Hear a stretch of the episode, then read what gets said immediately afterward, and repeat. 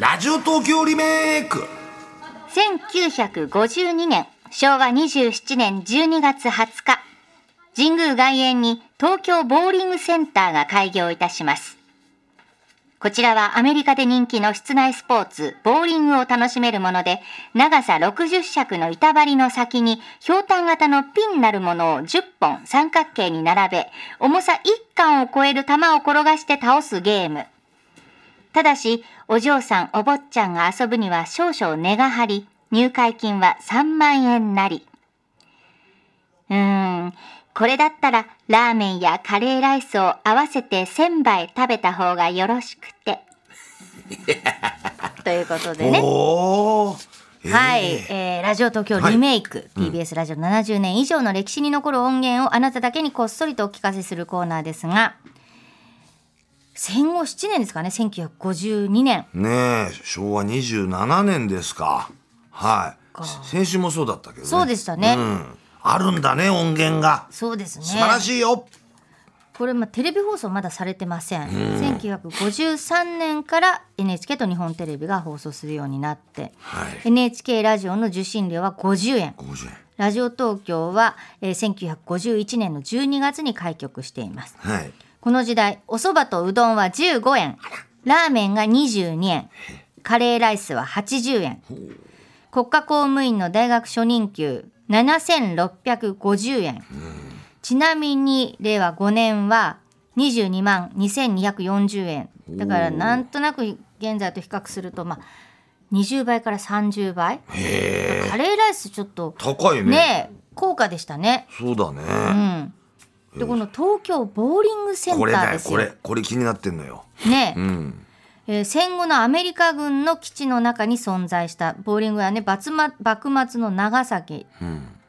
そうそうかそれで戦後のアメリカ軍基地の中に存在したそうなんですがああそうこれでしょうね神宮外苑ねうんで現在の秩父宮ラグビー場近くに作られた民間では日本で初めてのボーリング場だったそうです。へえこれだからボーリングってピン倒すとほら今上から B なんて出てくるけど自動でね、うそん、の当時はピンボーイっていう並べる人がいたんですってピンを並べる人。ピンボーイ、うんええボールボーイみたいなことね、ピンボーイ。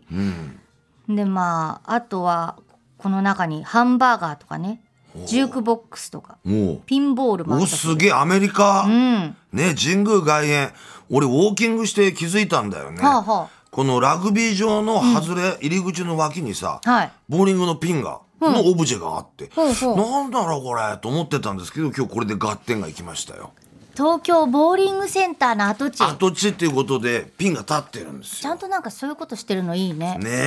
え残ってるんだ。いやしかしだよ、はいこの当時の入会金3万円ってのはちょっとボリすぎじゃないですかこれちょっとね、だってええこれ、まあ、2、30倍って言ってたけど、90万円ぐらいってことでしょ今で言うとでしょ、で入会金だけじゃないんだから、年会費は3000円。まあ、ええ9万円ぐらい、ね。 9万円ぐらいで1ゲーム150円ってことは4500円ぐらいだからそういうことはさセレブだそうですよそうです政治家外国人芸能人などが主なお客さんだったんですはいはいはい、はい、普通の人たちちょっと高すぎてで無き理なだいでなすこよれねこれ無理だなで結局開業1年後に第一ホテルが買収しますおおまあでもその後1970年前後の、まあ、ボーリングすごいブームだっすたみたごいいですブけーどムよ中山律子さんよ、そこまで結構時間ありますよね今、ね1953、まあ、3年ぐらいにだからこう買収されたってことだもんね。あれだよねいまだに元ボーリング場の建物って、うん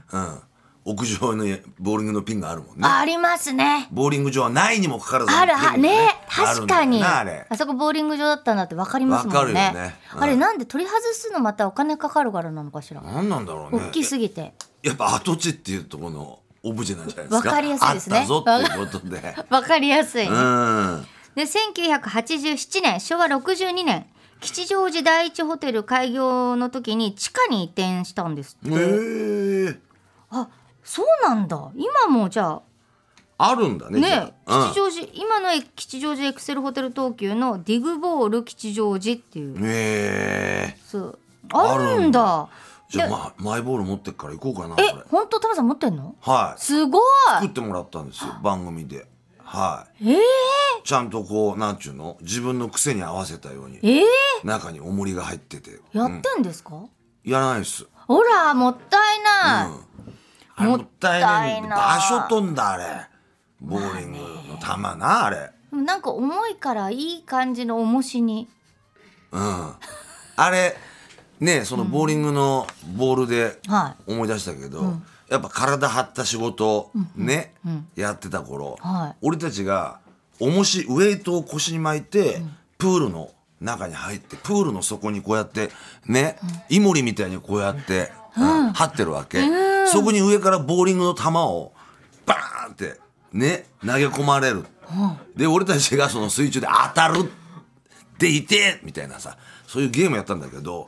ねボーリングのボールあんじゃんあれ水に投げたらさ沈まないであれ浮いちゃうのねあえー、浮いちゃうんですかそう俺たちはもうずーっと水の底でさ来るの待ってんのによ来ねえんだよボールが浮いてんだよえー、浮いちゃあ浮うくんんでだすねあれじゃあ痛い目には合合わわななかかっったたへえそうそうそうそう浮くんだ行くんですね。すみごまいせんね。いや、でもこれは、当時は本当どういう人が言ってたんだろうな、この、うん、90万円とか。ねえああー昔からそうね政治家芸能人外国人、まあお金がある人だねそうですねこ。れそっか長さ60尺って尺貫法だとおよそ18メートル18メーター18メートルか、うん。まあね。へえいやいやいや、ねえそういう時代ですよ。そういう時代そういう時代にお送りするリメイクは何なんですかね、今日は。はい、えーその1952年昭和27年12月2日に放送された、はいまあ、今から71年前ですよねラジオスケッチですラジオスケッチこれ聞いたことないですかラジオスケッチ聞いたか、一回。ねえ、うんうんうんあのラジオ東京開局当時の当日1951年昭和26年12月25日から続いたインタビュー音声を使ったドキュメンタリードキュメンタリー。そうですでまあ開局日初回は朝5時8時5分から8時15分10分の番組でしたけどで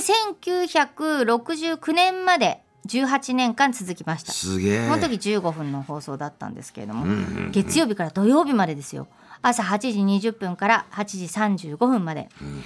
であの先々週東京オリンピック1964聖火リレーに関するあのラジオスケッチ「かくて聖火は来たりぬ」はああ、聞いた聞いた。ね。い、うん鈴木史郎さんのナレーションでおーこれそれもラジオスケッチでしたそうだ。はい、鈴木史郎さんね入社3年目でね、はい、あもうあんまり変わらないなって感じしました で今回そのラジオスケッチの中から「ん冬その2冬の動き」というものをね放送したいんですおーこれちょっと長かったんで編集したりしてます、でも長いです、聞き応えがありますので、はい。タマさんメモを取りながらおメ聞モきね。ください、わかりました。はい、はい。 1952年昭和27年うわ、すげえ。 12月2日のラジオスケッチですどうぞラジオスケッチ冬その2冬の動き12月も2日になって今冬のささやきは街のあちらこちらで静かなメロディーを奏でておりますそして冬は静かに静かに街の姿の中に人の心の中に動いていきます12月街を歩く人の姿もそぞろせわしく自動車の警笛も冷たい空気を震わして冬の訪れを私たちに強く感じさせます冬の街街の大通りにはもうクリスマスがやってきましたデパートには大きなサンタクロースも現れましたそれに誘われるかのように開店前のデパートにはたくさんの人が詰めかけております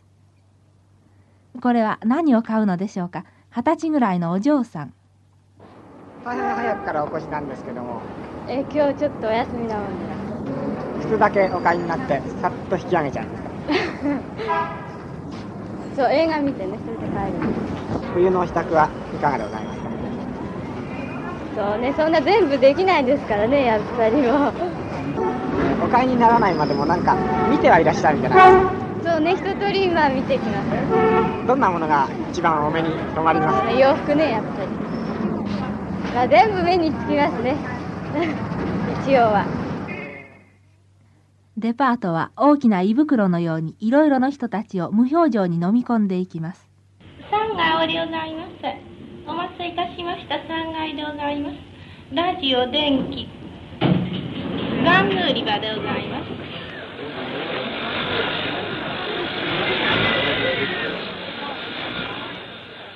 デパートで一番忙しい売り場そして若い女性たちの憧れの売り場それは色とりどりに飾られた洋服生地の売り場でございましょう甘い果物のような青春の香りの中に一人レジスターだけが静かに売り上げを記録していきます400単買うのが若い女性なら売るのもまた同じ時代の若い女性たちある活動的な一人の店員さんにいかがですか毎日お忙しいですか生地売り場なんてあの暮れに間に合うように作りますからねその前が忙しい今頃が一番、今年はどういった生地がよく出ますやはりあのジャージとかオットマンとか新しいあの変わり織りですねやはり純毛のものの方がよく出ます、ええ色は流行は何でしょうねあの最近は黒が一番よく出るように思いますけど、ですかあの若い人でも、ねええ毎日こういうとこで働いてらしてあなたなんかも随分欲しいと思いなが ら、え えでも悟りを開いてますそうですかボーナスたくさん出るでしょうね 大したこともなさそう何をお買いになりますですやはりあの冬はオーバーをちゃんとしたのを作りたいと思いますまたある駅ではスキー帰りの学生は若さに燃えてスキーはどちらへお出かけでした谷川岳行ってきました谷川岳、ええおどうでした上の方にちょっぴり雪があっただけでおあんまりなかったですねそうですか、うん、スキー担いで今年の冬のプランを一つ話してください今年の冬は白馬岳へ登ってそれから2月には志賀高原行きたいと思ってるんですけいつも何人連れでどもう45人ぐらいだねうん45人ぐらいだね冬の最大のそのスキーの楽しみっていうとどんなところにあるんですまあ冬山と一緒にスキーを楽しめるってことですね寒さにめげずですかうわあねえ戦後7年なのだけどなんか豊かっぽくないですかそうですねすごい見事なこの復興ぶりですよねこ本当れです聞ねいてるとだから、うんオーバーもなんかあのその洋服の生地売り場って言ってたけど既製服だからできた服がまだこうちゃんと浸透してないから作るんですね手作りねオーダーだ、ええすごいでやっぱスキーもねあの若者も、うんねえホイチョイプロっぽかったもんね私をスキーに連れてってっぽかったよ、うん、次から次へ谷川白馬のね志賀高原行きたいとか言ってんだもんねねちょっとバブルだね彼本当です ねだってそうでこれ昭和27年でしょそうなんかその25年その2年前ぐらいからスキーブームが始まってたんじゃないかっていう感じみたいですねええあのエレベーターガールの方がねねえああ花形だよなやっぱりエレベーターガールの方ってだって昭和のさ何年ぐらい前いましたもんね私だって小さい時もまだいたもん白い手袋してね、そうだよいたよ、上参りますそうそうそうそうあとレジの音ねレジスタいやー自動車もバンバン走ってるし、すごいですねなんすごいですね、か言われなかったら分かんねえよこれ3年前のに東京ですって分かんないかもしれないぐらいな、うんちょっと話し方にねやっぱりなんかこれがいいんなだんとかねですねとかザさンスみたいな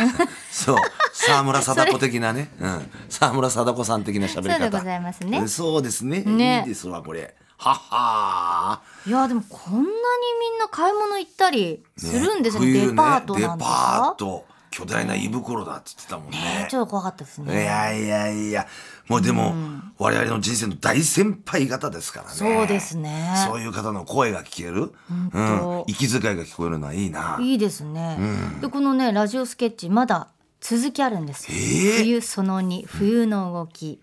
ね、昭和27年12月2日の放送ですからねお聞きください子供たちの世界にはもう楽しい楽しいお正月が羽根つきの音に乗ってやってきましたこれは早くも門松に飾られた芝神明の街角で羽子板持ってるけどいくつこれだけこれだけああ6つかうんもうこの辺はねお正月みたいなんでお正月って知ってるてお正月って知ってる知ってるうん何するのかしらる。はねさん、羽はねつきや。羽付きはうまい の甘いものも好きらしい ね歯がないねうわーが出てくるわ。あそうか。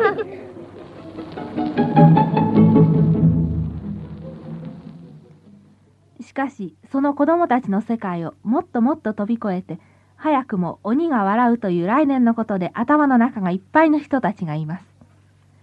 それはもう新年号を発売してしまった雑誌社です主婦と生活の若い婦人記者はこんな風に私どもあの本屋へ参りますとね、もうすでに洋風付きの新春号が出ておりますので、その本をお作りになっている雑誌社さんでは今何月のものをお作りなんでしょうそうですね、まあ、雑誌は大体婦人雑誌は早いんですけども、あーまあ、2月なんですね、2月を主にやっておりますけども、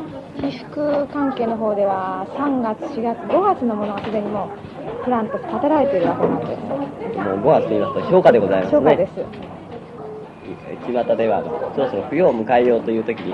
こちらではもう初夏のことをやってそらうっしなゃんるです。ちょうどもう半年ぐらい先のことになりますね。ですからいつも笑うんですけど、ちょうど暑いさなかに、あの冬のものをやって、で冬のさなかにですね、海水着の撮影をするというようなそういう仕事が我々の仕事なんです。お仕事ではすでに初夏のものをおやりになっておりましてね、んお家へお帰りの人生活はその冬だというえーそういうことは本当にあの感じますね。ですから11月、12月でありながらもう3月、4月のものやってる。だから現在何日なんてことよく聞くようなことがあるんです。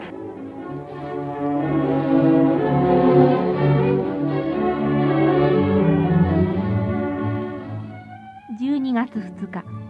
その冬の中に子供たちの正月も雑誌社の初夏も飲み込みながら静かに街の姿の中に人の心の中に動いていきますあたかも生きているかのように楽しい冬寂しい冬いろいろのメロディーを奏でながら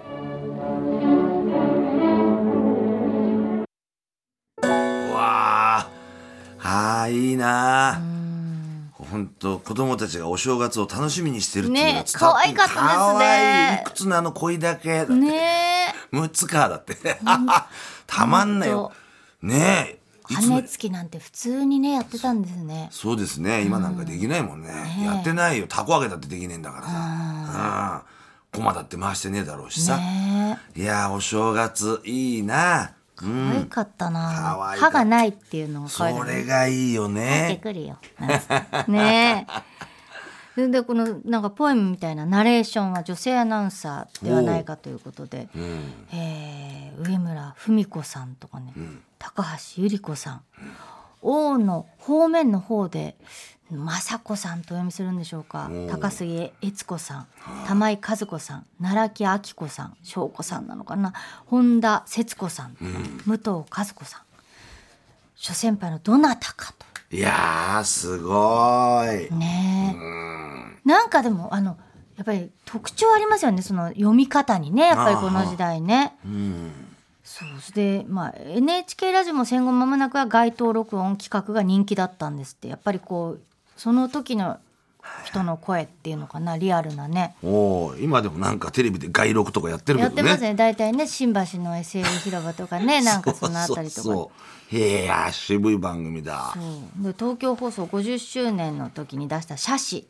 によりますと、この番組ラジオスケッチの番組担当者ディレクター7人7人で週に1回でこうだから毎日こう交代ででほうほう1週間でまあ1人余って月曜日から土曜日ですもんね。まあそういうことかそういうことだったんですってへえあーいい番組だったな、でまあ15分ね最初10分だったけど15分番組になりましたけどラジオ番組の生ワイド化っていうのが、ね、ちょっと長い時間のラジオが増えて、はいその影響で終わってしまったのではなないか。そうなんだ1970年代からは10分とか15分の番組が本当に減ったんですって2時間を超える生放送番組が増えたそうです。ワイドが増えたわけね、は今回は今回スタッフも作っこういうの作りたいっていう気持ちが、今うんリメイクしたいっていう気持ち、あるみたいですよリメイクもうわかりますねこれは、ね、どんなリメイクにしますえ ラジオスケッチこの通りで言うとスナックに集まるえ人こ々れざまさんいいじゃないですかこれいいですスナよックねたまちゃんでねはいうちのお店に来てもらえばねえはリアルな声がいそう取材聞けます料いただきますけ ど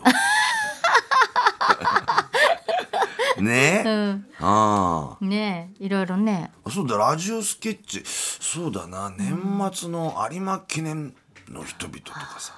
競輪グランプリの人たちとかさうんこの人たちは年を越せるんでしょうか で終わるっていううんちょっとねお話聞いてみたい、選手側じゃないです、うんはいお客さんでしょ、はい、買ってる側です。はい。帰りとぼとぼ歩いて帰る人オケラ街道をずっとスケッチしたりね。あー寂しそうです。うん。肩をすくめてますなんつってね。うん。いちゃんと答えてくれるかしらや、多分不機嫌ですよ。ねえはい。 ということで以面上白かったラジオ東京リメイクでございました TBS